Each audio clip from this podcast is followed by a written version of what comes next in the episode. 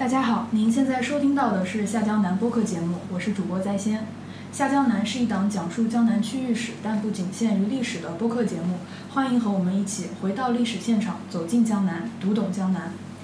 呃，本期节目我们要聊的是春秋时期吴国的一座墓葬，这背后其实有一段非常跌宕起伏的历史，和人们对江南的传统印象有所不同。呃，我们请到的嘉宾是肖真宇老师。嗯，他其实是福特汽车研发中心的产品开发主管，但同时也是一位文史爱好人士。呃，肖老师跟我们打个招呼。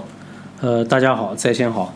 嗯，非常荣幸，呃，在线老师呃叫我过来啊，给大家聊一聊咱们关于江南的一段历史。嗯，那么在我们常人的印象当中，江南这个地方啊。它是温柔的水乡，呃，好像江南的人讲话都非常的啊吴侬软语、轻声细语啊，莺歌燕舞的感觉啊，所以烟雨江南啊，所以这个呃给人非常温柔的感觉。但是呢，如果我们仔细的去看一看江南这个地界上的啊一些历史中的人和事，哎，我们会发现，原来在江南这个地方啊。也出现过很多啊猛将兄，啊一些有雄才大略的人啊一些壮武如斯的人，呃譬如说 历史上非常有名的一位人物啊，但是呢可能大家并不太清楚他跟江南之间的关系。这个人呢就是项羽，嗯，呃我们说他是西楚霸王，但是他实际上在很小很小的时候就跟着他的叔父就来到了苏州这个地方。所以他真正啊成长，最后起兵的地方是在啊咱们江南这一块儿，呃大家都能耳熟能详的江东子弟兵。那么这个江东啊这个地方啊大家都知道，指的就是咱们今天的所说的江南的这一带，啊因此啊我们以项羽做一个引子，就知道很久以前啊江南的人物的性格也是非常的刚烈啊刚毅雄武勇敢。好，那么咱们现在切入正题啊，今天呃我们要讲的呢是在咱们江南的一座城市啊镇江这个地方所发现的啊一座春秋时期的古墓啊，我们通过在这个墓葬的形制以及在墓中所发现的一些青铜器的情况啊，我们来看一看。究竟在这个墓里面啊，我们有哪些历史上的线索？最后我们来试着去推论出啊，这个墓的墓主人是谁，以及他跟咱们江南啊一段非常有名的啊这个吴国的春秋啊吴国的历史相关联的啊一些人和事。嗯，在镇江啊出土的周代的墓葬其实非常之多。嗯，那么这个周代啊跨度也是比较。长的，从周初啊，西周初年啊，一直到春秋战国时期。那么西周初年呢，在镇江的烟墩山出了一个呃非常等级非常之高的大墓啊，叫做夷侯墓。那么咱们今天讲的倒不是夷侯墓，而是在烟墩山的西南方向啊，其实距离也很近。我去过那边啊，大概开车也就。五分钟、十分钟的样子啊，一个叫做北山顶的地方。那么，在这个北山顶啊，在一九八四年的时候，由南京博物院、镇江博物院啊，以及丹都县的文教局和中山大学人类学系考古教研室联合考古发掘的啊一座春秋大墓。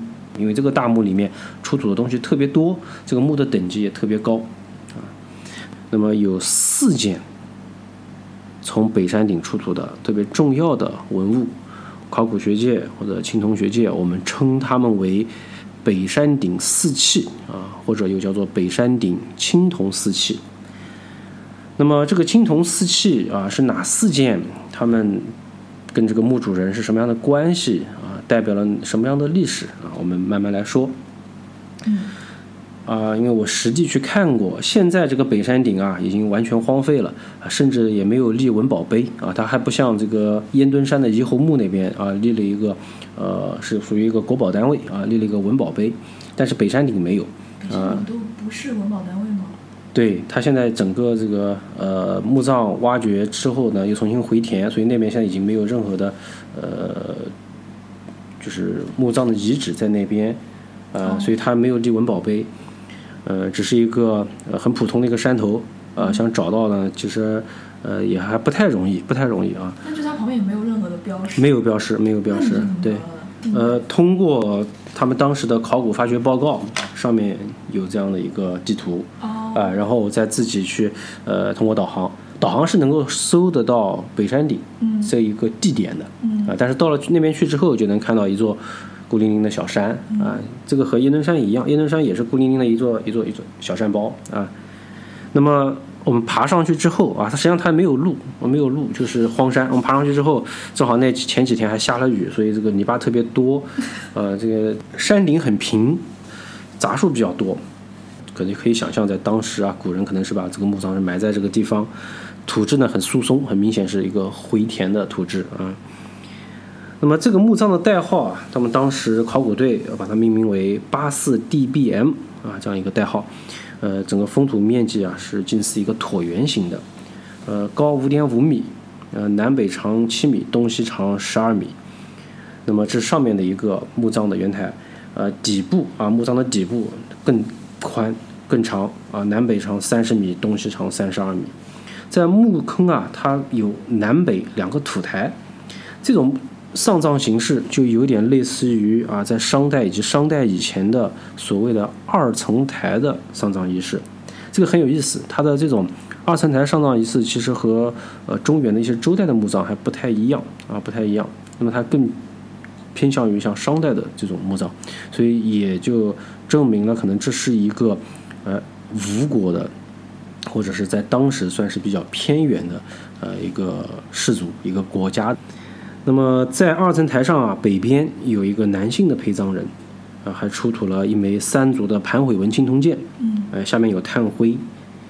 那么南边呢，又有一个女性的陪葬人，啊，这个女性的陪葬人尸骨上还带有水晶珠，啊，那么这个两个人呢，是我们称之为人祭，啊，用人来祭祀的。那么墓室的主体啊，已经被盗得比较严重了，但是不幸中的万幸啊，在墓室和墓道之间。有一块凸起的石脊，那么在墓道里面留下了很多的东西。在墓道里面，陪葬品分为三层，呃，上层呢是一些青铜小件，中层还有一个殉葬人，那么底层有大量的青铜器。我们的北山四器就是从这个底层发掘出来的。那么从这个地方，我们又可以看到啊，就是，呃，在《吴越春秋》里面就有记载过，说当时的吴王。啊，用什么呢？用童男女于鹤聚入县门，以臣妾为殉。这个呢，就和中原的周礼王国不太一样啊。因为商代的时候，当时人呢比较敬鬼神，所以经常会杀人来殉葬。所以今天的殷墟，这个出土了很多殉葬坑，那个被杀的人可能成千上万。但是到了周代之后，因为周代啊，它更偏于这种农业立国。啊，他就不太在鼓励去杀人殉葬，所以在周代呢，这个用人直接人来殉葬的这个情况就越来越少，越来越少。但是在这个地方发现了有人来殉葬，啊，这个就和历史上的《吴越春秋》的记载是一样的，呃，那么和中原周礼王国不太一样，属于一个比较典型的啊吴国的墓葬。同时啊，我刚才说了这个。呃，《吴越春秋》里面有记载说，吴王是童男女与鹤居入县门，这个县是羡慕的羡。但是我们在这样的一个墓道啊，它是实际上上面是有顶的。那么有顶的话，在古人那个地方啊，啊，我们称之为隧道，称之为隧。哎，在《周礼·种人篇》里面就有记载，是这样说的：天子有隧，隧上有覆土。诸侯以下有县，县道上无附土。那么根据前面说的《吴越春秋》的记载，他吴王是诸侯，所以他只应该是县道。这个县道的特点是，它就是挖下去的一条通道，但是上面没有土给它盖着，它是没有顶的。从这一点上，我们先判断出来，这样的一个诸侯的，或者说一个偏远地区的一个王国的墓墓葬，它实际上有点僭越。啊，从礼制角度来说，他已经有了天子墓葬的形制，嗯是比较僭越的。因此，我们从这点可以判断出来，这个墓主人的等级应该是非常之高啊，非常之高。这是第一点。那么第二点，在《周礼·天官善夫》里面，虽然有人说《周礼》这本书成书很晚，可能在呃春秋末期甚至战国的时候才成书，但是不管怎么讲，它也反映了一定当时的一些呃人们所认为的社会现实。那么在《天官善夫》这一篇里面，就有又有说到，说天子这个墓葬里面啊，它有一些有陪葬的鼎，说王鼎十有二，老鼎九，陪鼎三，也就是说里面应该有十二个鼎。那么我们来看今天这个墓葬啊，因为被盗了，所以在它的主墓室里面，我们已经找不到所谓的老鼎九，找不到这个九枚鼎啊。但是在我们的墓道里面，刚才说了，在墓道的最下一层第三层啊，我们发掘了青铜四器。那么这个青铜四器，其中有一个就是青铜鼎。但是在墓道里面，我们发现的不止这一枚青铜鼎，我们发现了几枚呢？发现了三枚。嗯哎，这个时候我们的考古学家就在想啊，他会不会这就是所谓的陪鼎三，对吧？在那个主墓室里面可能还有老鼎九，那么是不是有老鼎酒呢？我们再往下看，哎，我们发现这个主墓室啊虽然被盗了，但是还有一些残余的留存，比如说其中就有一些陶鼎的残件，这个残件我们归拢了一下，发现哎有四件陶鼎，另外还有铜鼎的残件。那么铜鼎具体有多少呢？现在已经没有办法得出准确的结论。但是第一，我们知道这个主墓道里面、主墓室里面肯定还有。那么接下来我们再看，我们类比啊，做一个同时期的类比，我们发现，在河南固始县有一座叫做勾吴夫人墓。这个勾吴夫人呢，是吴王夫差很有名的一位王，他做太子的时候娶的一位夫人。在他的啊，这个夫人是宋景公的妹妹。在他的墓里面，我们就发现了，哎，随葬了九鼎。那么我们根据这个镇江北山顶的这个墓的情况啊，以及我们类比同时期的勾吴夫人的墓的情况，哎，我们就可以啊猜测，哎，认为这个墓葬里面它是有一定数量的鼎来陪葬。那么这个鼎的数量很可能和《周礼》所记载的数量是一样的。那么这也是这个墓葬呃僭越礼制的另一个证据啊。哪怕就算它和周天子的鼎的数量不一样，但是也可以推断出这是一个等级非常高的一个诸侯国的墓葬啊。而且我们发现啊，目前从这个墓道里面发掘出来的三个鼎里面，陪葬鼎里面还有羊、豕和鱼的骨头。啊，我们称之为少老。好，那么这是这个墓葬的一个大概的情况。呃，那刚才说了，这个墓葬啊，它从这个墓葬的形制来看是有点僭越的啊，等级很高。那么接下来我们具体的来讲一讲北山顶青铜四器。嗯。那么其实，在我们这个墓葬坑里面，其实是出土的青铜器，并不只是这四件啊。我们有光是鼎就有三件，其实还有很多一些兵器，包括还有很有名的青铜的鸠杖啊，等等等等。但是为什么我们的学界哎专门会提到北山顶四器呢？哎，有一个很重要的原因，因为啊，这四件青铜器上面都有铭文啊，都有文字啊。那么有了文字之后呢，给我们带来的这个信息量就非常之丰富啊。没有文字的话，我们只能是去瞎猜；但一旦有了文字之后，马上就能够把当时的发生的一些事儿啊，跟当时一些相关的人，包括时间啊，很多都能够对应得上。好，那么这青铜四器，它分别叫做啊圣六钟、圣六鼎啊施济否盖以及雨墨毛。有些古音呐、现在我们也不是特别的准确，所以呃，我个人就建议啊，我们就按照它这个字在今天的读音我们去读，但是我们要知道啊，它在古时候可能是另外一种读音。好，那么我们先看这个圣六钟。我们的古时候啊，我们经常会说到一个词，叫做“钟鸣鼎食之家”。嗯，那说这一家非常富裕啊，非常这个等级很高。那么在我们这个墓葬坑里面啊，我们就发现了啊一整套的这个青铜钟。那么其中有五枚伯钟和七枚钮钟，都有铭文，有约七十二字左右的铭文每个钟上都有都有“约七十二字，而且内容几乎都一模一样，只是有的钟上可能缺了一个字、两个字啊，仅此而已。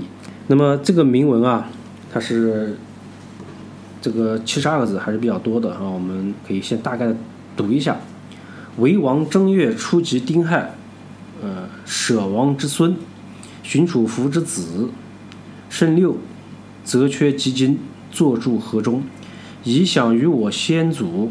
与伏流世泽，允为基金，坐住河中。我以下以南，钟鸣世好。我以乐我心，托托四世，子子孙孙，永保用之。那么我们呃大概的去过一下这个内容，刚才讲的是什么？第一，为王正月初吉丁亥啊。那么这个王啊，呃呃，这个王在。一般的青铜器上，我们指的是周天子。当然，到了春秋晚期、战国时期啊，有一些青铜器上的王，可能指代的就是当地的诸侯王啊，或者当地方国之王。那么，但是在这个青铜器里面，因为啊，后面还会讲到提到了徐王，提到了呃其他的王，所以第一句里面的“为王正月”的王，就是指的是周王、周天子。正月一月份。初级，啊，古人呢是把一个月啊分为这几部分。我们今天说是一个月的上旬、中旬和下旬，但是在当时他们是分为所谓的初级、祭生霸、祭旺、祭死霸，啊这几个时期。那么初级指的是月初可能一到七号。那么王国维先生啊曾经写过一篇文章，叫做《生霸死霸考》，他就专门去考证这个周代的人是怎么怎么去分这个时间点的。呃，那么在正月初级啊，丁亥这一天，舍王之孙啊，这个舍呢是这个字形啊，这个字形是老舍的这个舍字，但是啊，它实际上代表的是另外一个字的意思。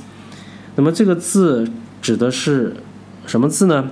啊，目前在学术界实际上是有分歧的。比如说，呃，张敏先生啊，周小璐，还有吴玉明、桑稚谭、唐君明等学者。他们就把这个舍王啊定为徐王，认为是徐国，是在当时这个咱们可以说是江苏北部的一个国家，这个徐国。但是啊，这个曹景炎先生啊，咱们中国的这个呃经文古文字专家，他把这个舍啊定为书。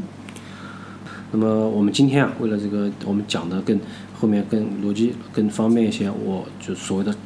从众，我们先听他们的，把它定为徐啊，是徐王之孙，荀楚服之子啊。那么这个荀楚服，呃，根据历史上的记载呢，徐王确实有一个徐王，名字叫做易楚啊。那么在呃在当时，可能他还没有啊成为王，所以呢，他是这个铭文上的徐王的儿子，但是这个钟的主人。这并不是荀楚夫，而是荀楚夫的儿子，就是荀楚夫，他的父亲是徐徐王，徐王的孙子就是就是荀楚夫的儿子，叫做申六，啊，所以我们称之为申六钟。那么申六这个人，他则缺吉金啊，所谓的吉金就是青铜啊，就是铜锡合金青铜。那么坐住河中，这个河它指的就不是一个钟，所谓音律调和的组合钟，我们称之为啊河钟。以享于我先祖啊，可以，我们用这套钟怎么样来来祭祀我们的先祖？与浮流世吉啊，这个浮流，那么指的是包括黑金呐，包括美好的黄金呐，那么都是这一这一类的，可以用来做呃青铜器的，做这个铜器的一些金属。那么允为其金，坐住河中，我以下以南，这个下。啊，在古人那个地方啊，夏字通雅字，以夏以南就是用这个钟来奏出所谓的夏乐，就是雅乐。以南呢，就是指的南方的音乐。呃，在《诗经·毛传》里面就有说“南夷之乐，曰南”啊，所以这个东西出在吴国这个墓葬坑里面，呃，还是比较合适的，因为它又提到了这个雅乐和南乐。啊，钟鸣是好，钟就是终究的钟。呃，谥好是安是美好的意思啊。那么这是对这个钟所奏出来的声音的一个形容。呃，我已乐我心啊，那么我就很开心。最后，陀陀四四啊，《诗经》里面有一有一句话叫做“微意陀陀，如山如河”。那么这个“陀”是美好的意思啊，“四四”是熙熙攘攘、和和乐乐的意思。那么子子孙孙永保用之。那么我的后代啊，可以怎么样？永远的保用之啊，就是很好的去使用它。那么在古代的青铜器里面，呃，那么一些礼器、酒器、食器，它都会用“永保用之”这个习惯用语。但是在兵器上就不太一样啊，兵器上用什么呢？我们后面会讲到。那么《红楼梦》里面所说的啊，这个钟鸣鼎食之家，那么我们发现有鼎啊，有钟，那么这个就是钟钟鸣。那么接下来我们讲鼎食。那么第二件讲的就是一件鼎，叫做圣六鼎。那么我们刚才也说了，在这个墓葬坑里面，我们出土了三个鼎。那三个鼎是有大小之分别的啊。最大的一个鼎里面装了羊骨头，啊，中间的一个鼎，一个有魁纹的鼎呢，装的是猪骨头。那么最小的鼎就是这个圣六鼎，这个圣六鼎上装有鱼骨头，而且是鲤鱼啊，是鲤鱼。那么这个鼎啊，我们一眼看上去，它上面的纹饰上面的一些，呃，这个搭配的方法，包括一些粗糙的方法，啊，我们就就知道它就是春秋中晚期的器物。嗯，啊，因此通过呃这样的一个典型的器物，我们又能够判断出来这是春秋中晚期的。那么我们的时间范围在逐步的缩小啊，地域范围也在逐步的缩小。好，那么在这个鼎它的。器盖同名，也就是说，在这个鼎腹这个器物上有铭文，在它的盖子上也有铭文，我们叫器盖同名，两个的铭文是一样的啊。但是鼎腹上的铭文呢，锈蚀不堪，但是器盖上的铭文却很清晰啊。我们来看一看器盖上的铭文讲了些什么。好，呃，上面铭文是这样写的：为正月初吉丁亥啊，服侍者圣六之妻夫亲生，则缺吉金。坐住四鼎，予以主以享，以发四方，以从公如王，世万子孙，永保永享。好，那么第一句跟前面的是一样的，它是介绍一个时间。那么正月初七丁亥，那很有可能跟前面的这个钟啊，基本上是同时来来住的。好，第二个这个普世者，圣六之妻。那么圣六之妻可能比较好解释。那么就是圣六他的妻子，那这个普世者怎么去解释？这个实际上在呃学界也有一些不同的说法。那么我们也今天只讲啊，可能比较大多数的学者所认为的，他们认为这个普世者啊是呃圣六的一个呃美称，可能类似于他的一个官爵啊或者他的一个呃封爵。那么这个。鼎是他的妻子，叫傅青生这个人啊，则缺吉金，呃，也是用这个呃青铜做铸四鼎。那么这个四鼎就是这样的一个鼎啊，主要是用来食用的啊，用来食用的。与以煮以享啊，那么这个鼎呢，我可以用来去烹饪啊，用来去煮一些饭食啊，同时以享。那么这个享啊，我们觉得它应该还有。可能放在里面作为供奉、作为祭祀所用。哎，以伐四方，那么这个以伐四方这个伐字啊，现在我们这个呃考古报告里面写的是一个伐字，但是还有很多的学者认为啊，这个可能是一个始啊，初始的始，所以以始四方，也就是说这个鼎比较小，那么圣六他的妻子就带着这个小鼎啊，怎么样跟着他的丈夫啊，出使四方。后面一句话很重要。啊，以从公于王这个字啊，我们现在读叫做公于王。江南的苏州啊，常熟有一座山叫做虞山，嗯，那么就是这个虞字。其实这个在学界基本上是有定论的。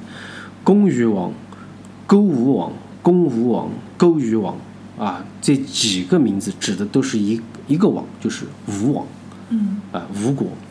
好，那么我们也就知道。前面我们说到了这个圣六可能是徐王的孙子啊，也可能是呃后来成为徐王的一个人，在他还没有成为徐王之前，他出使到哎吴国这个地方，而且他还铸了这样的钟和这样的鼎，从这个鼎上来看，啊，他就是过来怎么样向吴王去示好啊，以从攻吴王，就是说我申六这个人啊，我带着这些东西过来，怎么样是出使到吴国，而且从这个从是从属的意思，就等于我向他去去臣属，向他去进贡这么一个一个意思啊。那么世万子孙，那么就是万世子孙的意思啊，永保永享，永保永享。那么也就是说，他在这个地方住了这样的一个钟，把这个钟再带过来，而且是住之前就已经明确了它的作用，是奉献给吴王。好，这个时候我们通过这两件器物，我们就发现，哎，原来是徐国的一个人到了吴国来，要把这个东西还要给到哎吴王这儿。好，那么再往下看，这是哪个吴王？我们现在的呃范围又在缩小了啊，我们先看是哪个吴王。那么吴国啊，这个在这个历史上，我们《史记》里面就有一个专门的吴国的世系表，从最早的传说中的泰伯重用奔吴开始，啊，后面一直到呃季简、叔达，再到周章。那么周章是第一个被周武王正式册封为诸侯的啊，我们可能称之为吴王，或者当时也可能是夷王。啊，再往后慢慢传传传到什么坡高、勾碑、去齐到寿梦。寿梦这个人很重要，因为从他开始，这个吴国这个诸侯啊，他就自称为吴王啊。之前只是侯，比如说是夷侯或者虞侯，呃，那么到了寿梦开始，他自称为吴王。那么寿梦后面有几个儿子啊，相继为王，都是很有名的啊，朱凡、虞姬、虞墨。最后还有吴王廖啊，吴王光、阖闾，这个最后的一代吴王是夫差啊。好，那么这是吴国的一个大概的世系。那么接下来我们看的一个青铜器叫做施祭否，啊，可能又称之为虞祭否或者虞寨否。嗯。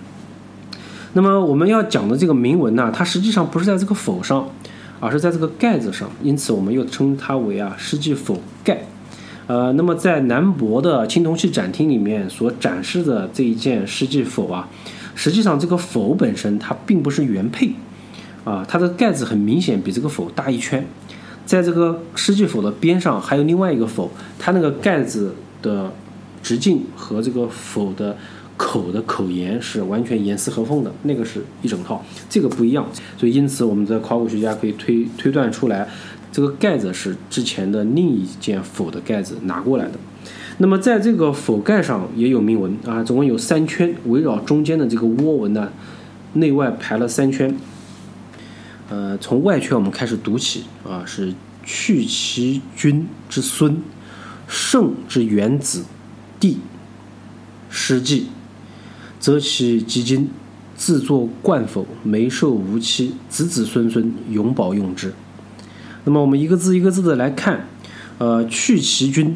那么去其，我们通过《史记》里面的吴王世系知道啊，他是一代吴王，是吴王寿梦的父亲。那么去其君的孙子啊，去其君之孙，圣之元子。那么圣是谁呢？当然有一些呃经文学家把这个字啊定为立字，但是更多的是把它定为圣字。呃，我个人认也认为这个圣字啊更合理，因为古代我们古人呢会有一些所谓的反切注音法。他会用两个字来切音来注一个字，哎，有一个吴王叫做寿梦，那么寿梦，它的反切，声母是寿的声母，然后韵母是梦的韵母，所以一拼的话就是圣这个字，所以这个字就应该是寿梦的这个名字啊，圣之元子，元子就是长子，呃，弟后面还有个弟，也就是说寿梦的长子的弟弟。那么他的长子是祝凡，他的弟弟是谁呢？是虞姬啊，我们有读作虞寨。那么虞姬、虞寨，他有另外一个名字，就叫做尸祭啊，尸体的尸，然后祭祀的祭，啊，又可以读作师寨。那么是虞姬，他择其极金，用青铜做了这样一个冠否啊，一个冠洗器的，呃，用来洗手啊、洗脸的冠洗之器。眉寿无期。梅寿啊，在《诗经》里面就有说到：“为此春酒以见梅寿。”说古人呐，年长者必有毫眉秀出之，就是年纪大了之后啊，眉毛会长得特别长啊，我们称之为毫眉。因此就用“眉寿无期”来做一个美好的祝愿，祝愿那个人呢可以长命百岁。好，那么我们就知道这个否盖啊是虞姬的用的东西。那么这样的话，我们就会想，这个墓是不是虞姬的墓啊？但是呢，呃，我们现在推测啊认为它并不是虞姬的墓，为什么？因为啊，我们在发现在这个盖子上“虞姬”这两个字啊是被铲过的。嗯，而且我们刚才也说了，我们发现这个盖子跟下面的否啊，其实并不严丝合缝。那么也就是说，这个盖子是后来又给它配了一个否。从这些蛛蛛丝马迹，我们就能够得出一个推断：这个墓葬它不会早于虞姬，这可能比虞姬更晚，对吧？哎，那么我们就发现，这个在古人呢，一些青铜学家就就就讨论过，在古人那里，哎，有些青铜器的东西啊，可能比较好。啊，或者说呢，这个后人为了纪念这个前人，就把他们用了一些有他们名字的东西呢，啊，也会留下来，啊，也会留下来继续用，或者觉得比较好继续用。但是啊，这个有一个问题，就是如果说下一代的王啊，要把这上一代的王那些东西留下来之后，他也不希望他的名字就在上面，所以他的这个下面的人呢，可能就会把这个名字给他。铲掉，然后甚至重新去刻啊，重新去画。那么这这种情况，在这个春秋中晚期，在战国时期都有出现。所以从这个虞姬被这两个名字被铲过的痕迹来看，我们认为这个东西应该是在虞姬之后的啊，应该是某一个王他所用的。但是呢，因为这个盖子的这个呃整个壁啊比较薄，所以他们当时铲的时候发现，哎，不小心就给铲通了。呃，通了之后，他们就加了一点铜汁给它补住，补住上。但是这两个字就明显有被铲过的痕迹啊，被铲过的痕迹。那么永保用之，跟这是前面的一种习惯用语，一般在礼器、呃食器、酒器上都是保用之。那么到了兵器上啊，是另外一种说法。我们接下来去看看那个兵器上是怎么说的。那么刚才说的青铜四器，除了升六钟、升六鼎和虞姬否之外，还有第四件，是一件兵器，叫做虞墨矛啊，又读作虞妹矛。那么前面也说，寿梦有四个儿子很有名的，第一个老大是祝凡，对吧？然后第二个是虞姬，第三个就是虞墨啊，我们称读作为虞妹。那么还有个弟弟是季札。好，在这个虞墨矛上啊，它有这么几个字，叫做虞墨。自作，哎，后面一个字不太清楚啊，但是经考证认为可能是“葛”字啊，自作葛，攻其原用啊。前面我们这个字好理解，就说于墨这个人啊，他做了这样一个兵器，呃，攻其原用，这个攻意思是说巧事也，说这个东西啊做得非常好。其原用，哎，我们前面讲了，呃，前面的钟鼎包括否盖。上面都是什么子子孙孙永保用之，嗯，但是到了兵器这个地方就不用保用了啊，保用可能是生活当中我很，呃，来用它叫保用。用到兵器的时候，兵器主要用于一些征战呐，一些攻伐，可能这个杀戮的东西，他们就用了另外一个词叫做原用。那么郭沫若先生就曾经考证过啊，说原用这两个字在兵器铭文里面是多见的。普通仪器做保用，兵器呢做原用。原者善之长也，就是顶好的意思。那么从这个余墨的矛的铭文上来看，很明确，这个矛啊是余墨自己的一个矛。而且啊，而且我们发现，在很多墓葬坑里面啊，如果这个墓主人他曾经带兵打过仗，那么他会陪葬很多兵器，包括在这个墓葬坑里面也一样。它有很多箭啊，射的箭，还有一些其他的矛，但这些兵器啊都是被折断的，哦，都是被折断之后去埋葬下去的。在别的墓里面也有很多，这是一个习惯，陪葬的兵器要给它折断。但是啊，另外一个习俗就是，如果是这个墓主人他生前所用的兵器啊，他很喜欢用的很好的兵器，那么他可能就不折断。所以这个矛我们发现出土的时候发现它是没有折断的，因此。啊，我们看到从时间上来看，呃，前面这个徐王的孙子到这边来进贡一些青铜器，包括余墨的哥哥余季他的青铜器，呃，也在这个里面，而且名字还被铲掉，那么肯定不就不是余季自己产的了，对吧？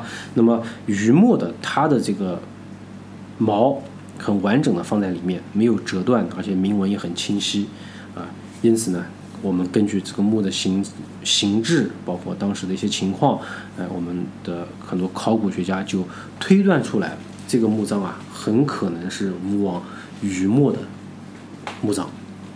啊、如果是余王确定啊、后面如果说是确定是余王呃吴王余墨的墓葬的话，那么它的意义非常重大。呃，重大在什么地方呢？呃，到了今天啊，我们江南的几座城市，比如说苏州、无锡啊，甚至常州，都在争啊，都在争什么呢？争当时春秋吴国它的行政中心，嗯它的王都在什么地方？对，啊、比如说苏州，我们今天很多传说啊，在这个虎丘那边还有管娃宫啊，说这个夫差带着西施在那边寻欢作乐啊。再比如说这个无锡，呃，有这个太湖啊，还有这个呃，说当时的这个这个泰伯余众奔赴就奔到像无锡啊，包括苏州那一带。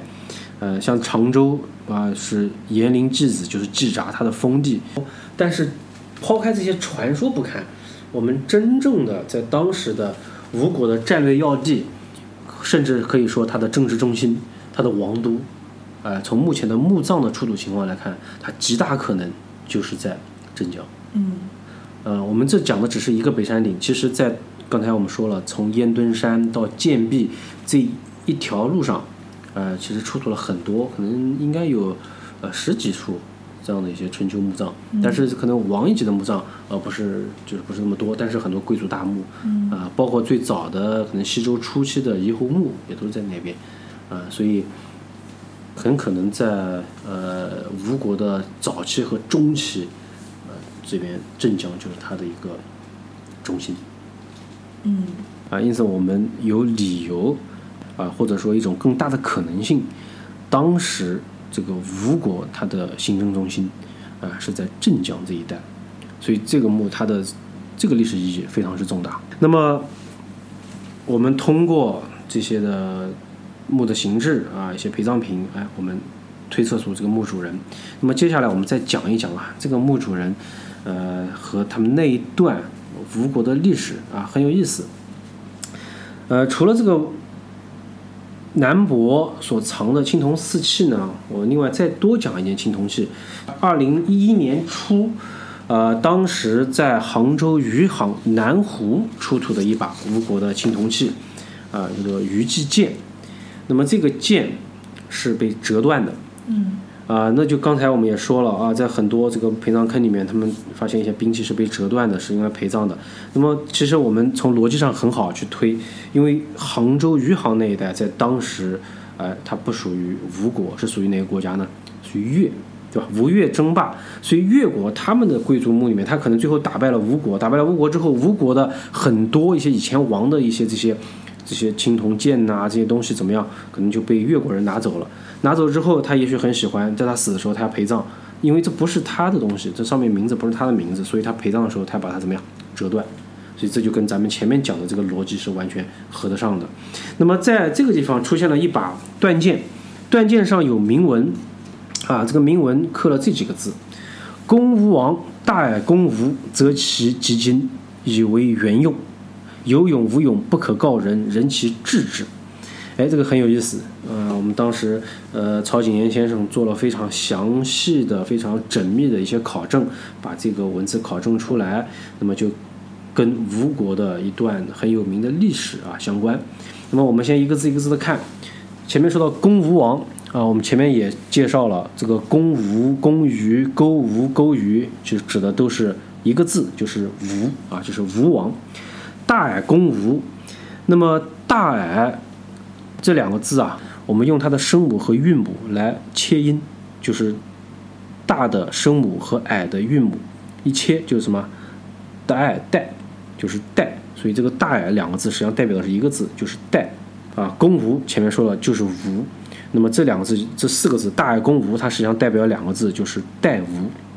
那么代无这个人是谁呢？哎，我们在传世的文献当中就发现了，很明确，代无勾鱼大耳公吴，包括鱼菜这几个字，代表的都是一个人，就是于季这个人。因此很明确，这个剑就是于季的剑啊。那么于季择其吉金，为自己铸了这把剑啊，以为原用。就后面几个字很有意思，有勇无勇，不可告人，人其治之。从字面上看，就是有勇，勇就是勇气的勇啊，有这个人有没有勇气，是不是勇敢？呃，是有勇还是无勇？不可以告诉人，不可以不可告人。但是呢，人其治之啊，但是人们啊，你们自己要知道啊，知道什么？言下之意，知道我是勇敢的啊。为什么这样说？这就跟当时啊一段历史有关系。我们前面一直在说，呃，吴王寿梦啊，这个人很厉害，因为从他开始，吴国开始自称为王。那么寿梦有四个儿子啊，祝凡、虞姬、虞墨和季札。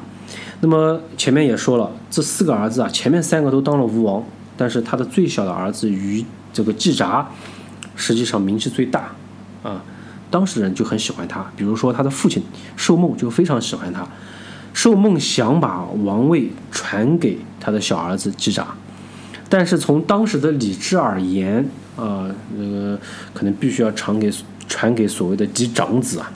那么他的嫡长子呢，就是祝凡。所以后来寿梦过世之后啊，他就把王位还是传给了祝凡。但是呢，这个祝凡啊，他也知道他的父亲呢是想把王位传给谁啊？传给季札。所以这个祝凡啊，他也很不错啊，他也很喜欢自己的这个弟弟，他就决定啊要把王位啊传给他的弟弟。但是如果直接传给季札，季札又不愿意接受啊，季札不愿意接受，因为一开始寿梦要传给他啊，他就不愿意接受，他就跟他的父亲说：“你应该传给嫡长子，应该传给大哥。”那么。怎么办呢？那朱凡就想了一个办法，就是我过世之后啊，不要把王位传给我的儿子，传给谁呢？传给我的弟弟，传给他的弟弟就是于季，他的寿梦的第二个儿子。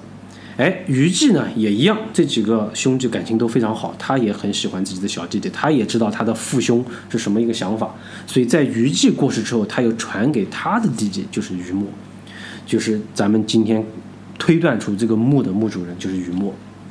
那么于墨呢，他也想把王位传给他的弟弟，就是季札，这是他们三兄弟的一个呃内心的约定啊，我都不传儿子，我传给弟弟，那么顺理成章的最后就会传给季札。但是这个季札这个人呢，又确实太高风亮节了啊，他非常的贤达，他不愿意去啊怎么样接受这个王位，于是他怎么样就跑掉了，他从镇江跑到了常州，因为他的封地就在常州，当时叫延陵。啊，所以他又被称之为延陵季子。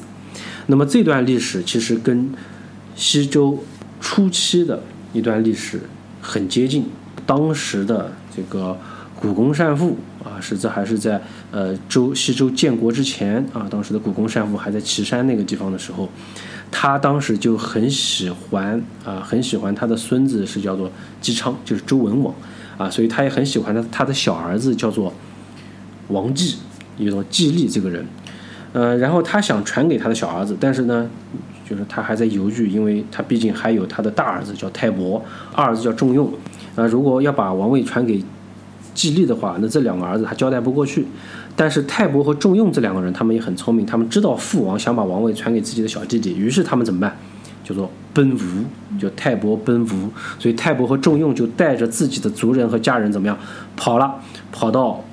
传说当中是跑到吴国这一带，哎，那么这就跟吴国的建国的史哎又又很接近，所以后来寿梦他的这个儿子季札哎也模仿泰伯重用啊他们的做法，你要传位给我，对不对？你哥哥要传位给我，我不要怎么样？我跑掉。好，那么季札跑掉之后，那么于墨过世了，于墨过世之后，季札又不在，最后他的王位就被他的儿子吴王廖。继承了，这个时候啊，就吴国的春秋就更加的精彩了。因为吴王廖继承了之后，就有人不高兴了。谁不高兴呢？祝凡的儿子。啊，祝凡的儿子等于是长子长孙嘛。啊，他的儿子叫什么？叫阖闾，就是后来的吴王光。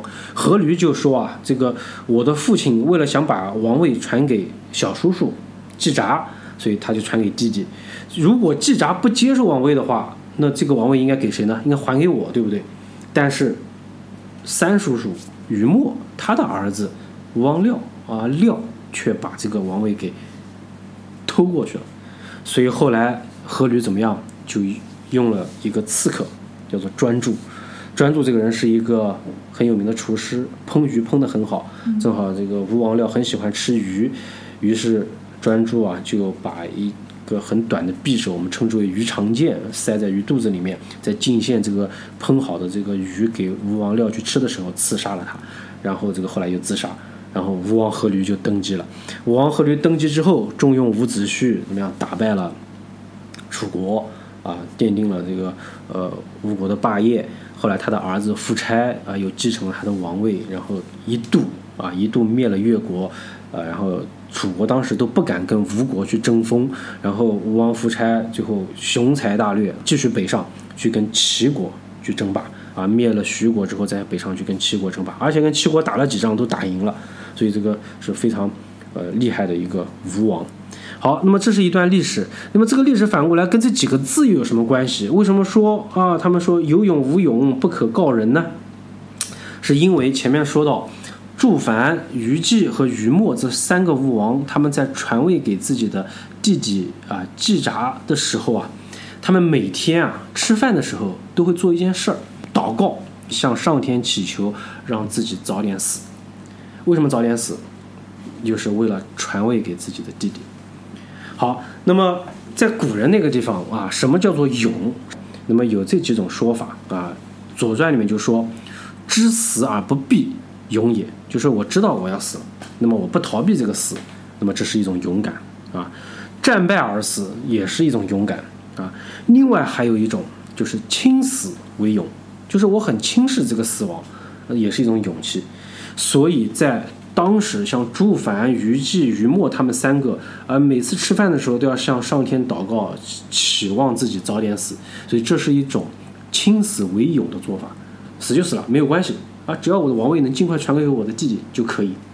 好，那么他在这上面就写了啊，有勇无勇，我到底是勇敢还是不勇敢呢？我不能告诉别人，为什么？因为我如果告诉了别人，别人都知道了，我弟弟也知道了，那他怎么样？他就要跑掉了，他不愿意接受王位，他要逃走了。啊，我就不能告诉别人。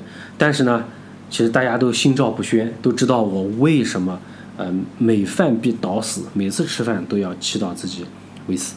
啊，他们当时的这个祷告啊，他是这样祷告的：说天苟有吴国，上速有毁于羽生。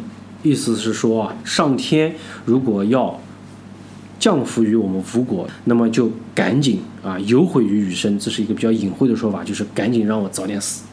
啊，所以这一段铭文，哎，就跟这段历史是紧密相关的。有勇无勇，不可告人，任其知之。啊，那么这是曹景炎先生得出的一些比较缜密的一个呃论述。好，那么通过这几件青铜器以及上面的铭文啊，我们就知道，在那段时期啊，我们这个吴国的先民啊，他们将这种呃图强。要争霸的梦想怎么样落到了实处啊？他们北上西进，北上跟齐争霸啊，西进跟楚争霸，而且取得了非常好的战果。比如说啊，阖闾夫差啊，他们西进打败了楚国，吞并了群书之国，吞并了曹国啊，像今天巢湖这一带曹国，南边也征服了越国啊，最后呢，北上又灭了韩国、徐国。啊，修韩沟到扬州，连接杨镇啊，为北上和齐争霸获得了非常重要的战略要地。啊，但是很可惜啊，这个最终的这个夫差的雄才大略并没有实现啊，反而怎么样被被越国呃打败。当然，他被越国打败其实是有一定的偶然性啊，因为当时这个吴越之间的这个国力差差别还是很大的，但是当时。啊，吴王夫差他没有完全的，啊，没有把这个越国完全摆平，他就北上去跟齐国去相互的征伐，所以给了一个越国的可乘之机。啊，越王后来反过来打败了吴王之后，这个本来这个勾践啊也并不想杀夫差，想留他一条活命的。但是夫差自己觉得，呃，无言以对自己的先祖，无言以对自己的臣子，于是他就自杀了，啊，所谓的大邦之梦啊，至此就破灭了，啊，但是那段风云变幻的吴国春秋啊，那些过去的故事啊，这个故事中间的这些人物，啊，以及这些人物所用的这些器物，呃，他们当时所说过的话，所写下的这些文字。啊，所思所想，包括所流露出来的一些情感，哎，通过这些青铜器，通过这些铭文，保存到了今天，啊，一直来到我们的面前。那么，向我们展示了一个在时间的维度上更加丰富、更加立体、更加多面化的江南，啊，江南的人和江南的事儿，啊，好，那么今天呢，我们就呃很浅显的通过几件。啊，青铜器在镇江北山岭出土的青铜器，跟大家呃简简短的聊一聊啊吴国的那段春秋啊那段历史。嗯，好，谢谢。反正给我印象就是提到吴越的青铜器，好像就是兵器比较的精美，比较多。呃，确实在吴越啊那个时期，咱们江南这一带啊。铸造青铜器是非常有名的，嗯，呃，大家都知道，比如说干将莫邪，嗯啊，他们铸的那些青铜剑，也都是在咱们这一带。我觉得这个确实挺有意思的，就是当时吴国、呃越国铸造兵器的水平，可能比中原地区还要高。对，当时确实他们的冶铜业比较发达。嗯，那么我个人认为啊，这个。是因为这边的铜矿比较多，嗯，这是可能是一个很大的原因，嗯，呃，那么实际上在商代的时候，我们今天发现了很多南方的这个冶铜的，就是炼铜啊、开采铜矿的一些遗址，比如说湖北，呃，应该叫盘龙城，嗯，啊遗址，在商代的时候，在南方就是有比较大规模的这个冶铜的地方，炼铜冶铜的地方。啊，所以我认为可能南方因为这个铜矿历来比较多，所以它在这方面呃可能有一些呃优于北方的一些地方，这是有可能的。嗯。呃，但是从这个器物的纹饰这上面来看呢，可能南方它的一些呃这种制作的程度可能还没有北方那么精良。嗯，还有什么要补充的？呃，还有这个不能再讲了，讲太多了。呃，这个讲的太多了，真的是太多了。然后刚才我们提到的这些青铜器，嗯，如果有兴趣的听众，大家可以去南京博物院的呃历史馆历史馆青铜时代青铜时代的展厅能看到，还有就是镇江博物馆。对，在镇江博物馆也有很多呃镇江当地出土的一些青铜器。当然了，镇江其实出土的青铜器非常多，也非常好。但是有一些啊，比如说非常非常有名的猗猴泽鬼，呃，这个国宝级的这样的一个青铜鬼，它现在实际上是呃去了北京，在中国国家博物馆。呃，镇江博物馆它是有仿制品放在那边啊，包括在他们的燕墩山猗猴墓里面出的青铜西宫，一对青铜西宫，有一只在南京博物院，嗯，还有一只在中国国家博物馆。对，那个我见到了。对，呃，那原来是一对啊。是一对啊，是一对。嗯，所以镇江博物馆也是很推荐大家去看的一个博物馆。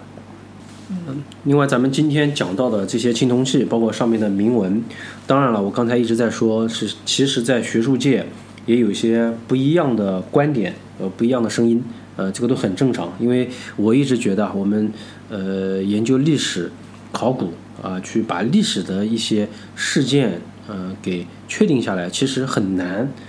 研究过去和研究未来其实差不多，呃，都是在时空的维度上一个不同的点。呃，区别于我们当下的不同的点，所以你想弄清楚过去跟弄清楚未来，我觉得一样的是不可能的。我们没有，也许真的没有办法得到最后的真相，但是呢，我们通过我们的努力，通过大量的科学的考古发掘和论证，也许我们可以最大限度的去接近这个真相。呃，至于最后得到什么样的真相，可能已经不是那么重要。但是在研究、学习、去了解、去推断，哎，这个真相的过程，过程，我认为是特别有意思的一件事情。呃，这也是我在平时工作之余呃特别爱做的一件事儿。如果大家感兴趣的话，我们以后可以一起来多研究研究咱们在江南一带出土的这些墓葬啊、青铜器啊，尤其是一些铭文啊，这些文字所涵盖的信息比单纯的器物要丰富很多很多。嗯，那本期节目就录到这里，感谢嘉宾肖老师。呃，谢谢在先，谢谢大家。呃，您可以在新浪微博下江南播客、Twitter 下江南拼音、网易云音乐、喜马拉雅及荔枝 FM 上找到我们。欢迎任何形式的反馈与交流。来信请寄下江南拼音点 FM at outlook.com。感谢大家收听，我们下期再见。